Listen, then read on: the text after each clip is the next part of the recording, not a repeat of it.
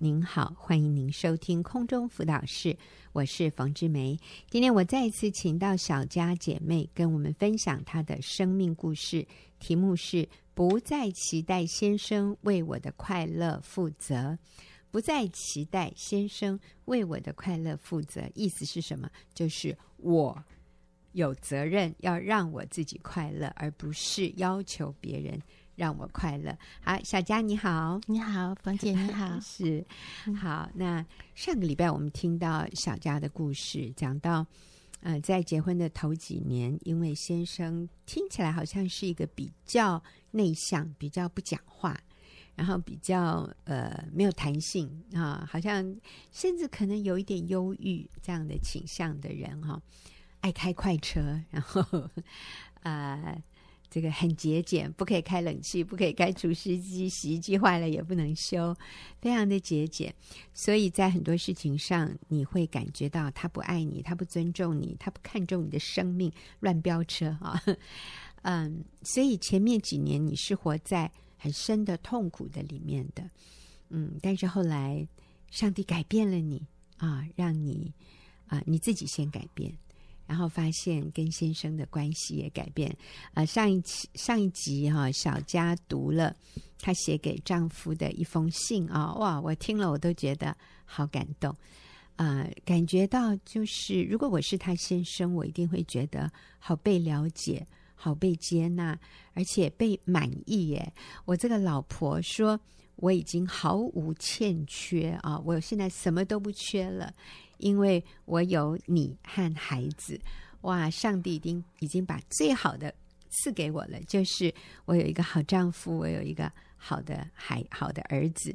那我就觉得，如果我是小佳的先生，我一定很感动啊、因为我一定也知道我不是那么完美，可是竟然这个老婆对我满意啊！那我我都觉得不配得到这样的爱，呃，所以。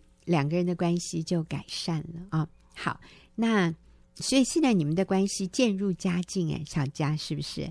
对，你说前一阵子你跟你的小叔有一个谈话，说给我们听听。嗯，嗯不久前，嗯、呃，我的小叔跟我说，他觉得他们几个兄弟应该都有遗传至公公的亚斯伯格的倾向，嗯，尤其是我的先生与公公的性格最相近。他们比较难跳脱自己的世界，还有在情感的表达和感受上是比较不容易的。好，所以雅斯伯格的倾向就是好像比较活在自己封闭的世界里面，是不是？嗯，还有你说在情感的表达是呃是比较不容易的。嗯，他可能感受不到。嗯、呃，我的我的感觉哦，对一般人的感觉，即使我讲了，他也，嗯，他也不接受。嗯哼哼对，那，嗯，对，他会，呃，假如说他他是这样子想，那别人跟他说了不同的看法的时候，他也没有办法接受。嗯，对，就是说他只活在自己的想法，我认定是这样子，就很难改变。嗯嗯，就比较你说比较固着，固 对，不是固执，固着，对，是。啊，就是很坚持自己的想法了，然后就觉得就只有这一个，他没有办法。站在别人的立场去想、去感受，是这样吗？对，而且他不会说出来。嗯，就当别人跟他说的时候，他也不说话，但是他还是会照他原本的方式去做，嗯，然后持续做，每天做，就是你会觉得他好像是故意，就是跟你唱反调，嗯，可是。对，真的也不知道他的想法是什么。对，嗯嗯，嗯，好，所以小叔说他们几个兄弟可能都有遗传到公公的亚斯伯格，所以公公就有亚斯伯格的倾向。然后他说，呃，你的先生跟公公的性格最相近，嗯，所以就好像就是有一点他天生有这样的一些倾向，嗯嗯嗯。所以你听了以后有什么样的感受？我听了以后，虽然很惊奇，可是我却要大大的赞美神。嗯，因为在他的真理超越一切。我在小组被教导的，不就是按着先生的本相去接纳、去爱吗？嗯，即使先生有很多固着而且难以理解的行为，但我却被这样一个特别的人爱着。他用他独特的方式撑起这个家。我还想到，也许我没有机会到处去旅游，却能拥有在他心灵的地图。好，这是很另类的想法。你你说，嗯。他用他独特的方式撑起这个家是什么意思？他他怎么撑起这个家？他怎么用他独特的方式来表达他可能他对你的爱？嗯嗯，有有一些有一些看法，他跟我不一样的时候，他也不会跟我争执，但是他会持续去做，持续去做，嗯。可是时间久了以后，我会发现好像那也没有，也不是不对。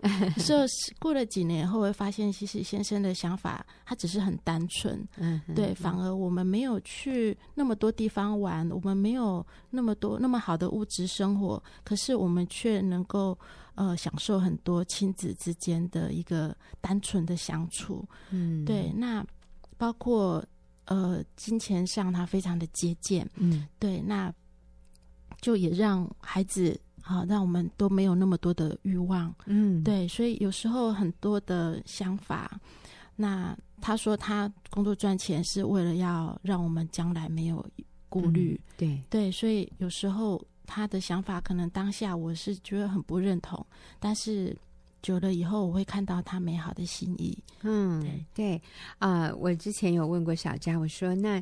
你先生的工作哦，他先生工作是很稳定的，因为他是很认真、很负责，他呃超时工作哈，就是我们说他是有一点过度的工作，有一点点工作狂。但是从老板的眼里面看，这个员工是非常尽责、非常可靠，所以他的呃他是有有固定收入的，这个让。妻子和孩子就不虞匮乏，虽然他比较节俭，可是他是能够认真工作，有稳定的收入，呃，也没有在外面乱花钱，也没有外遇，你看，也 也没有赌博，也没有不良嗜好，他的嗜好就是回家这样子。虽然回家不太讲话，如果我们从正面的角度来看，哇，这个男人比很多。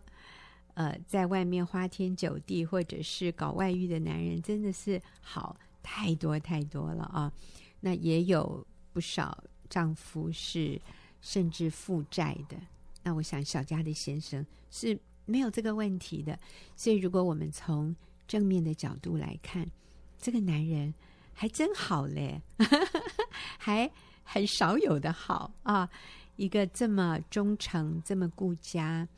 呃，不不不乱搞的这个男人，呃，所以我们换一个角度的时候，发现其实他好珍贵哦。嗯，过去呃，我觉得自己被困住了，嗯，因为我期待别人为我的人生负责，为我人生的快乐来负责，嗯，我也期待先生呃为我的婚姻幸福来负责。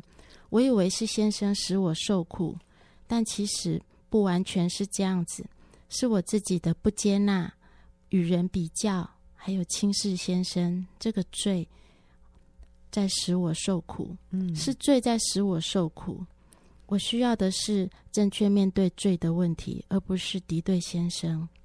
当我明白自己在基督里宝贵的价值，还有敏锐察觉罪的诱惑时，才能胜过内心的捆绑，得到得到真正的自由。嗯。如今我可以安然自在的待在神量给我的环境里，按着先生的本相去接纳他、爱他，也接纳自己的软弱，并寻求神的帮助。更让我明白的是，我不再是一个人，我有爱我的天赋和一群帮助我的姐妹们与我同行。我有能力面对明天。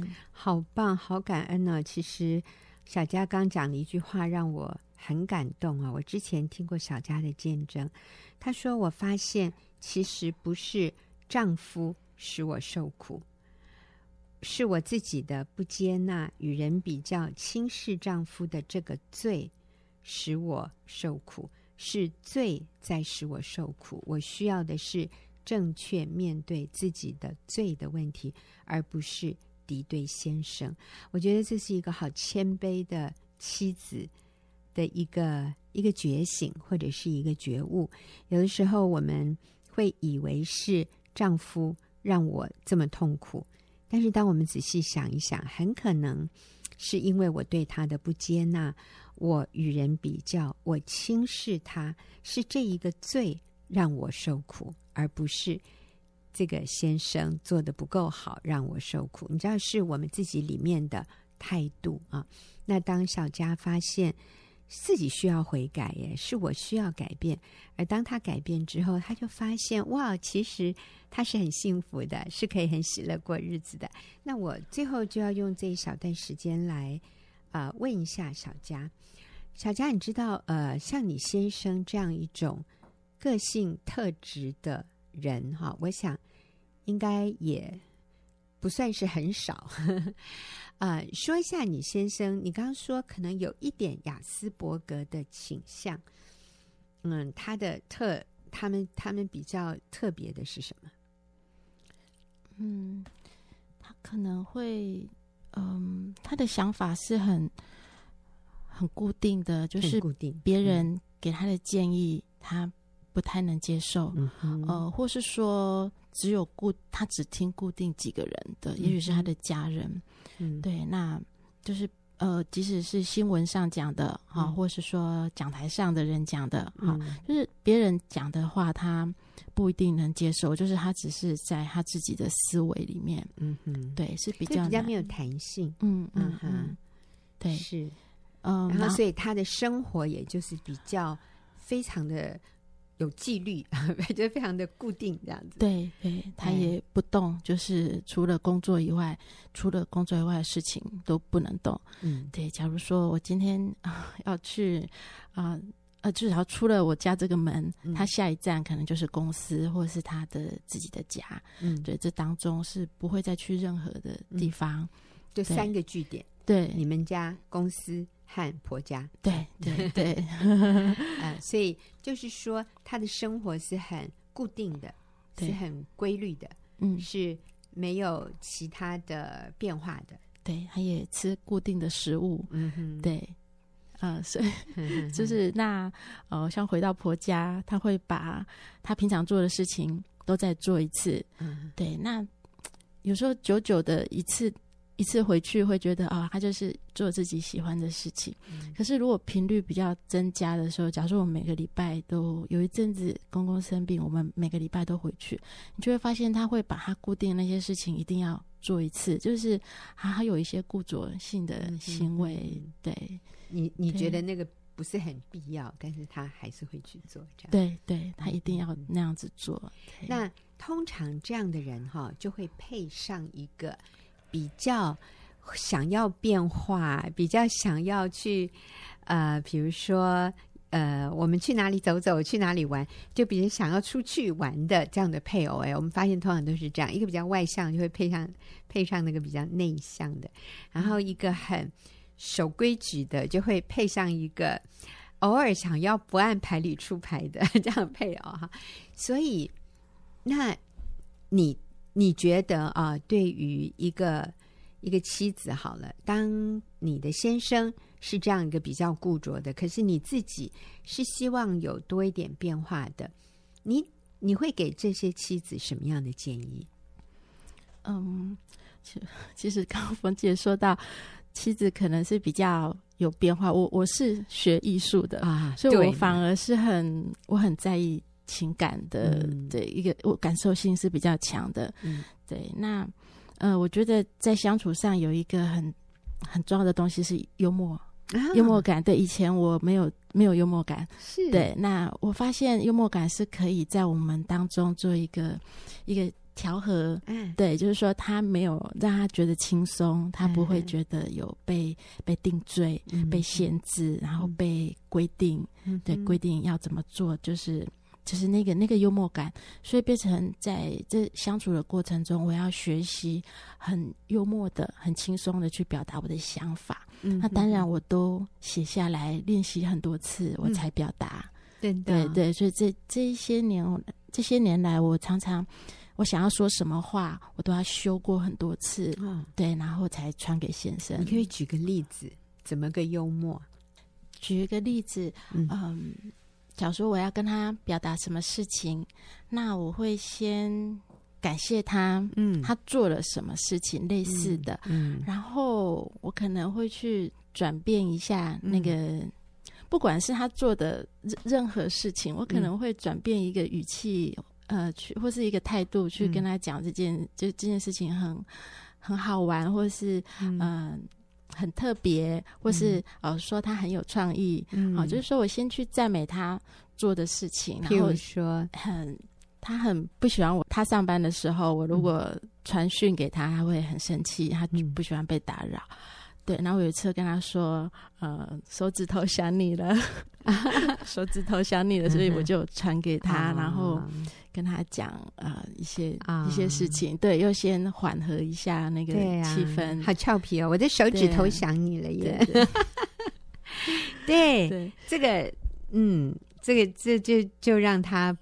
很严肃的时候就会放松一点，嗯，那有有时候会传一些孩子画的图，嗯，对，那是很轻松的。那呃，最近假如说他嗯，他做的一些生活上的一些小东西，嗯，那我就会拍下来，然后我就说哇，这些都是爸爸的，这些都是你的杰作，嗯，对，然后里面还包含小孩，对，就是小孩子他的杰作，对，对就是呃，感谢他做的事情。其实他没有刻意做，但是。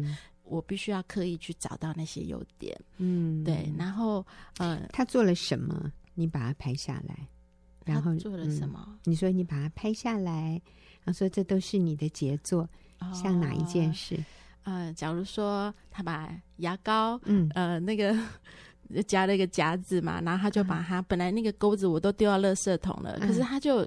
节省，他就把钩子拿起来，然后就把牙膏可以挂在上面。哦，对，就是一些生活中的小事。嗯、对，如果是我以前就会觉得，你干嘛做这么，就是这东西已经都要丢掉了，嗯、那就没有必要这样子啊？怎、嗯、么可能是指责？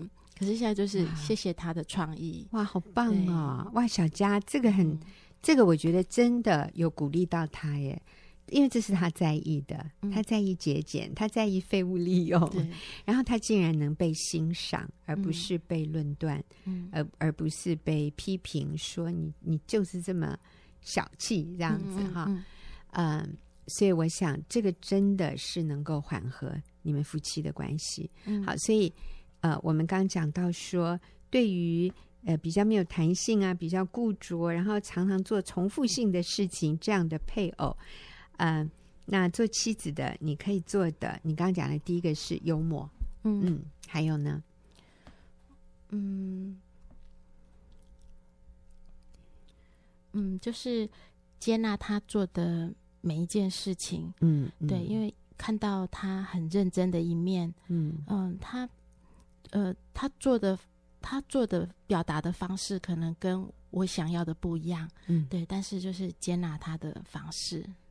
接纳他用他的方式来生活，或者来向你表达爱。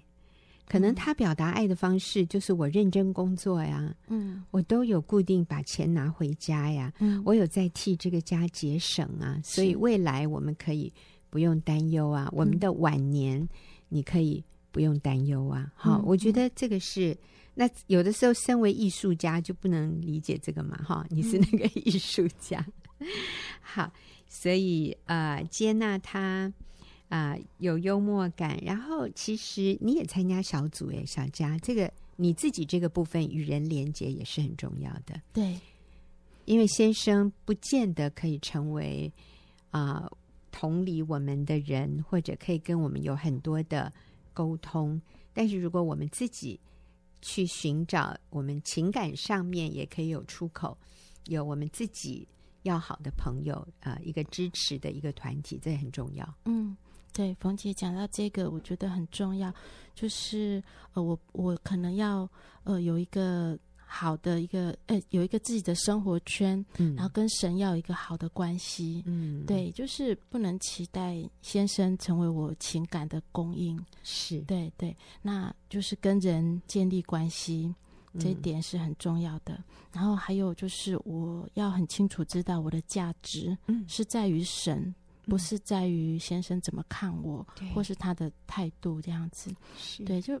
当我价值肯定了，我我才能够反过来去建立先生的自信心。真的，对，真的好棒哦！嗯、所以各位，我们要说的是，不管你跟什么样的人结婚，这个人一定有。他的特质，他也会有他的一套哈，跟着这个特质而来的，在你眼中可能认为是的问题，但是其实这些不一定是问题，是看我们怎么去看他。我们如果把它看成就是跟我不一样的地方，那我不能期待他来满足我，来让我快乐。我要为我自己的情绪负责，我要为我自己的需要去找到一个可以健康。成长的地方，然后我先成为一个健康的人，我回来回到家，我就可以用健康的态度和观点来对待我的丈夫、我的配偶。那你就带动你的配偶的成长。所以我听小佳这样分享，其实你先生在这些年，我觉得他也有很多的改变，他也从那个比较紧张的情况，他也可以放松一点、幽默一点，他也。啊、呃，也可以跟你们有啊、呃、更更多的互动，不是像以前一样用啊、呃、暴躁的脾气让你知道说不要靠近我，对不对？嗯嗯。所以，当我们先改变，我们的世界也改变。不要期待别人让你快乐，你对你自己的幸福快乐有百分之百的责任。而在耶稣基督里，我们可以确定我们自己的价值。好，谢谢小佳的分享，也谢谢听众朋友的收听。我们休息一会儿，等下进入问题解答的时间。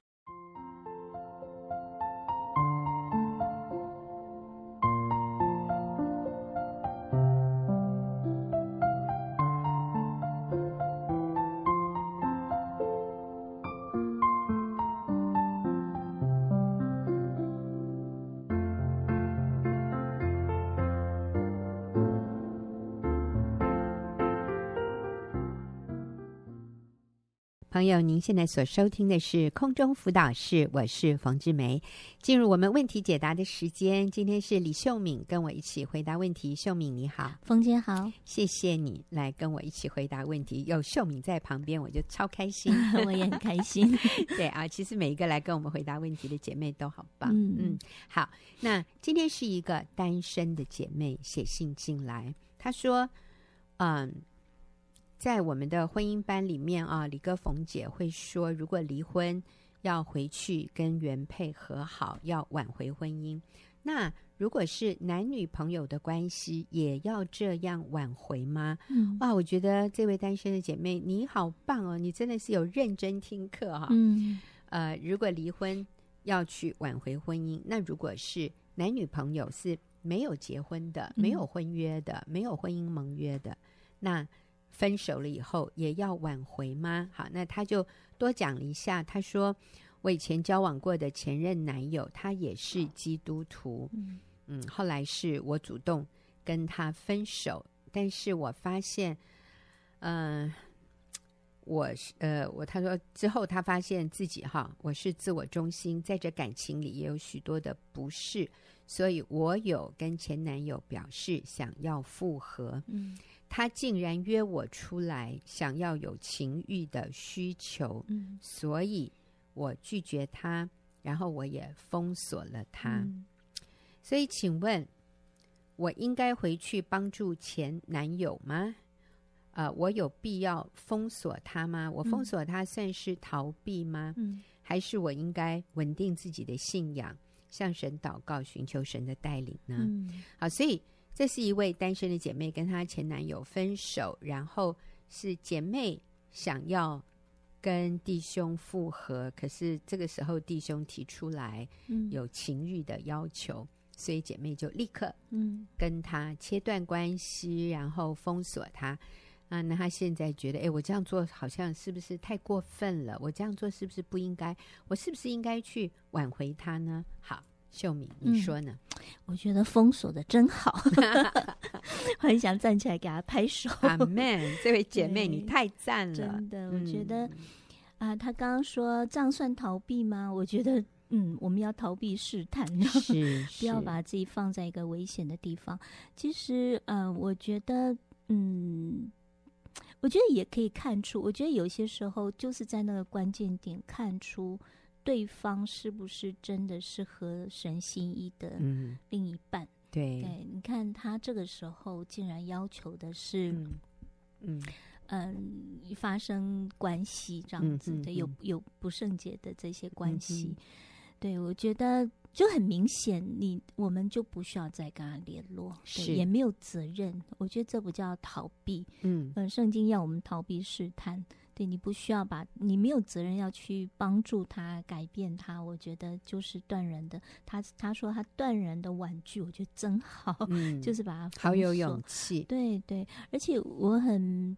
佩服，我很肯定这位那个单身姐妹，嗯、就是她有回去复合，要求就是请求复合哈。嗯，我觉得她没有因此妥协，嗯、其实也可以说，特别女孩子哈，就很需要，可能认为说很需要一段情感满足自己。嗯，她没有因此而妥协。嗯，这位姐妹没有因此而妥协。对对，没有因为男朋友提出情欲的要求就。说好啦，因为我是想挽回我们的关系。我觉得他并没有把自己，嗯、我觉得有点降格，嗯，贬低自己来配合。没有这样。对，我觉得好棒哦。嗯，我觉得他很清楚这是不可以的。嗯、对，嗯、所以，嗯，我觉得他做的很好。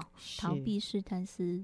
非常是正确 的，对对对，这个不叫逃避，对，哎、呃，这个不叫逃避问题，这个叫逃避试探，对。而逃避试探是圣经吩咐我们，我们要逃避少年的私欲，是是。嗯、所以，嗯、呃，我也在想说。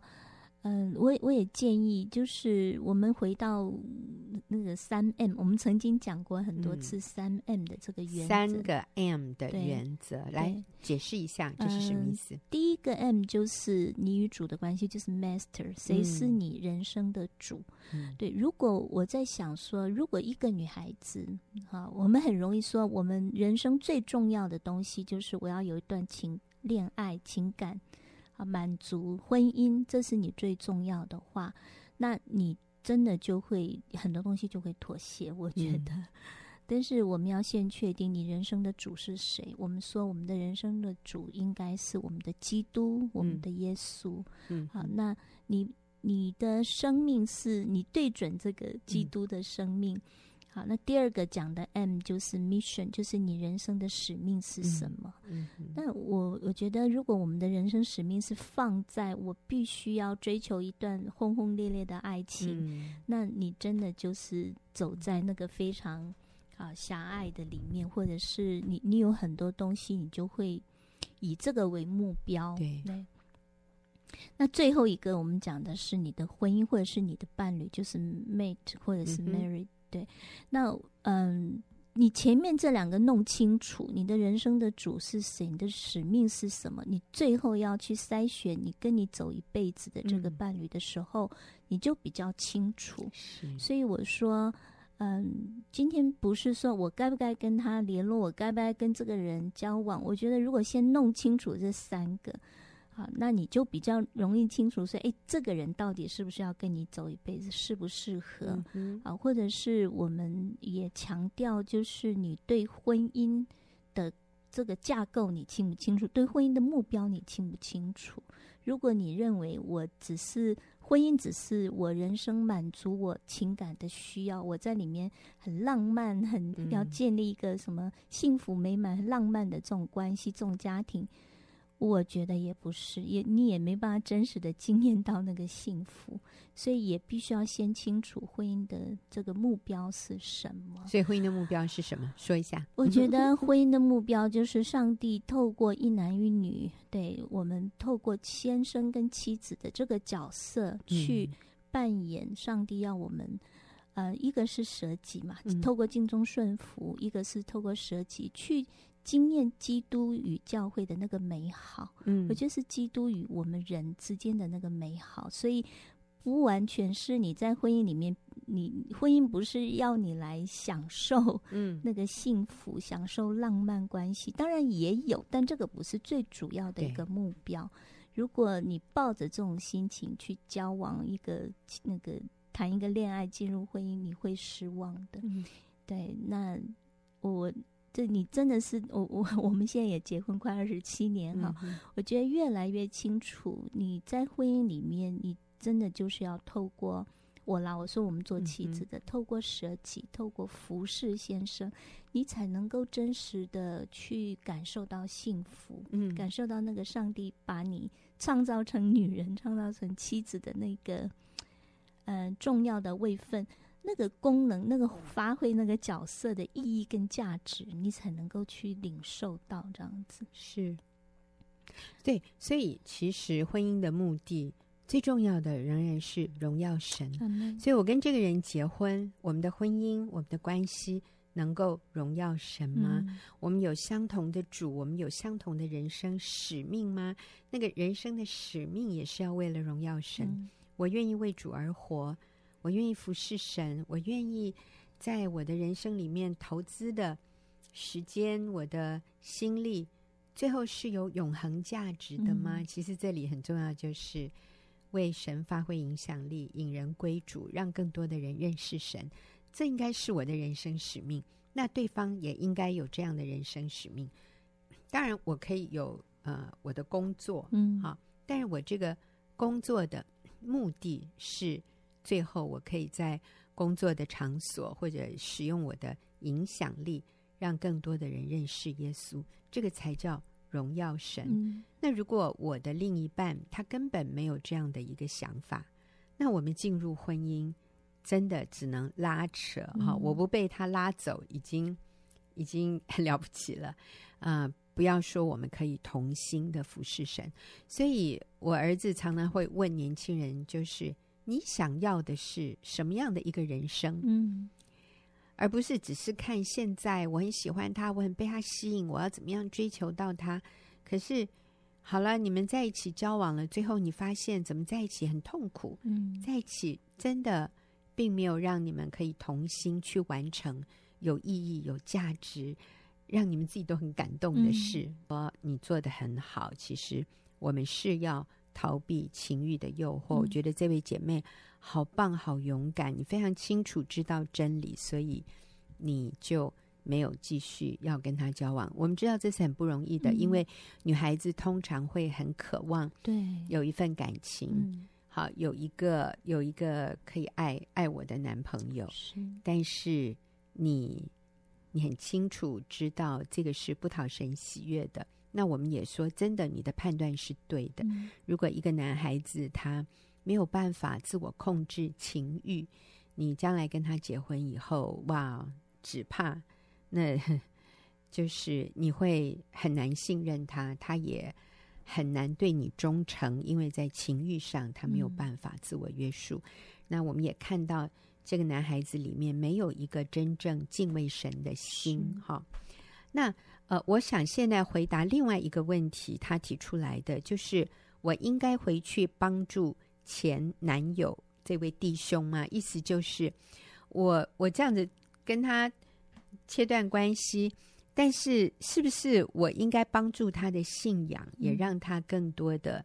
来明白真理，来更多亲近神呢？那秀敏，我们对这样的事情有什么样的建议？嗯、呃，我不建议回去帮助他，嗯、对，因为我觉得第一个，嗯，你们的关系并不是很单纯，是对，我觉得，嗯，有些时候因为那个关系跟角色的那个不，就是那个原先有的那个关系在，所以你要回去帮助他。我觉得这里面有很多动机上的拉扯，这样子，可能对方信主也是因为为了要得到某些益处，所以好配合你信主，会变成这样。然后，那我觉得这个不是目前他要他要负的责任呐、啊。嗯、我觉得这个应该，嗯、我觉得就这样就好。对对，对，让这个人他自己，我我相信上帝会帮助这个弟兄改变，这、嗯、是，是上帝跟他的事情。我觉得他的这个这边就是女方的责任，就是我们自己清楚逃避试探，然后不要再跟他联络。是对，嗯嗯，因为。我我觉得，如果他真的要信主，不会因为你去帮助他，他就会更好，或者是要改变什么的。嗯嗯嗯、对我我是不建议。对对，因为会很复杂。对，然后，嗯，我我说一个例子啊，就是我们也也也曾经知道这样的一个一个故事是真实的，就是有一位啊、呃、弟兄，他曾经有外遇，后来回转，嗯，回转以后。他对那个以前那个外遇的对象，他一直很亏欠。他的亏欠是，他觉得他要传福音给他啊、因为那个那个外遇的女的，就是不认识耶稣，不明白真理，然后好破碎，好受伤，然后里面有好大的需要，就是对爱的需要，还有那种自我价值感的需要。所以这位弟兄虽然。离开了那个外遇，结束了。可是他里面对他心里对那个外遇的女的，他还是有很多的，嗯，叫做什么亏欠、亏欠的感觉哦。那他也是真的希望那个女的能够认识耶稣，所以他也是来问我们，就是他可不可以去带他信主？我们就跟他说，绝对不要。嗯，你已经跟他这个结束这个关系，就不要再回去碰了，因为。那个都是很复杂的，嗯，而且你是抵抗不了那个诱惑的。嗯，然后他一下投入你的怀抱，抱着你哭，你怎么办？你知道吗？嗯，这些我们要避免，而且这会让你的太太非常非常的不安。所以我们就是建议他为那位女士祷告就好。嗯，嗯，那那真的很奇妙。后来他他有接受我们的建议，这个弟兄很棒。后来他就跟我们讲，好奇妙哎。嗯，过了一段时间以后，有一天，就是在无意的情况下，不是刻意的去，好想要去去了解到底是怎么一回事，就是很无意义的一个情况中，上帝让他知道，呃，就是有一个基督徒的姐妹，就邀请了这位女士去教会，嗯、而且很积极的向那位女士传福音。嗯啊、嗯，当他知道之后，他真的就是敬畏神，嗯、他真的是说：“主啊，你是无所不能的，嗯、是我，我放手，我不，我不去做，我交托给你，嗯、但是你就自己真的派人。我觉得让一个基督徒的姐妹去跟那位女士传福音，绝对比这个前情夫呵呵 去跟她传福音有有效太多了，对不对？”对我，我觉得神会鉴察人心。如果这个弟兄里面他真实的想要与神建立关系，嗯、上帝有办法带领他。对，就是我们现在写信进来的这位姐妹的前男友。对对对，对，如果你的男朋友，也就前男友，他是真的渴慕认识神的，上帝是不会。对，不给他机会的。而且我觉得他封锁，就是这个姐妹封锁这位弟兄，我觉得就是一个很大对他很大的帮助，嗯，对对方一个很大的帮助。对对，就是让他明白我们这个是不可能的。对对，对，这个让他明白啊，上帝的法则是是圣洁。那我最后用几分钟，我来讲一下，最近也是啊，我的。我的孩子，他给我的这样的一个观念，我觉得真的是好。他说：“嗯，在很有名的电影叫做叫《复仇者联盟》哈啊、很多人都看过这个电影。那他说，这个这个电影里面，他说其实还有很多其他的英雄科幻的电影都有类似的一个剧情，就是宇宙中有一个非常呃。”一个一个，他说叫一个宝石哈，那这个宝石叫无限宝石。那这个无限宝石它有一个特质，就是它非常有啊、呃、有力量，有非常巨大、强大、超自然的力量。但是它必须是放在一个框架里，所以那个无限宝石是放在一个一个一个框框里面。那但是这个宝石就是不能离开那个框架。这个宝石如果离开那个框架，它也会发出极大巨大的力量，但是就会变成是一种破坏的力量。嗯、而这些电影里面的坏人就是要去取得这个宝石，只要那个宝石一离开那个框架，它就会发出很可怕的力量。结果最后那个坏人也被那个宝石、嗯、也也被他也被他好像啊、嗯呃、也也死掉了，好像应该是这样的哈。好，嗯，所以有一个重要的原则就是，这个宝石一定要放在那个安全的框架里。那好人的使命和任务就是要确保这个宝石是被保护的。嗯，他只要在那个正确的框架里，他就不断发出那个最稳定、最好的那个超自然的力量。可是他一离开那个框架，他就变成破坏性的。我的儿子说。他认为，上帝所创造的性就是这个无限宝石。嗯、这个性，上帝的设计，哈，就是两男女之间的亲密性关系。这个性关系就是那个无限宝石，但是它必须被放在那个安全的框架里。这个框架就是婚姻。只有在婚姻里面的性，才能够带来最大的滋润。祝福、幸福、爱的这个美好的力量，然后让这个家庭幸福，让我们的世世代代子孙幸福。嗯、性必须被放在那个安全的框架里，可是只要性一被拿出这个框架，它就产生破坏力。魔鬼今天要做的就是这样，所以他给我们很多想法。为什么一定要在婚姻里？可以婚前呢、啊？可以婚外呀、啊？可以不一定是男女啊？哦，可以。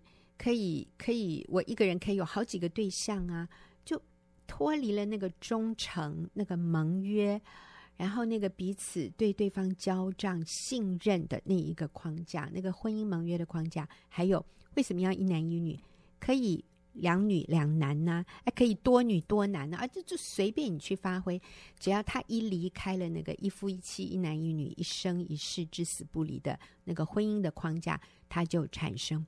破坏性的力量，所以年轻人不要认为，哎，我们将来也会结婚呐、啊，我们两个月以后就结婚了，为什么现在不行？嗯，请你不要，你要尊重那个框架，你你让他，你把性拿出那个框架以后，你会惊艳到亏损，你知道吗？那个就不一样了。婚姻的圣洁是。是是一旦破坏，那是很大的一个遗憾。最后，呵 呵真的是要为这位写信进来的单身姐妹，我为你按赞，你好棒，你真的太棒。我们真希望有更多的姐妹能够像你这样表明立场，逃避试探。嗯、为你的前男友祷告，就是你能够为他做的最好的事。然后我们自己继续的信靠神的带领。好，愿上帝祝福你，也谢谢听众朋友的收听，谢谢秀敏，我们下个礼拜再会。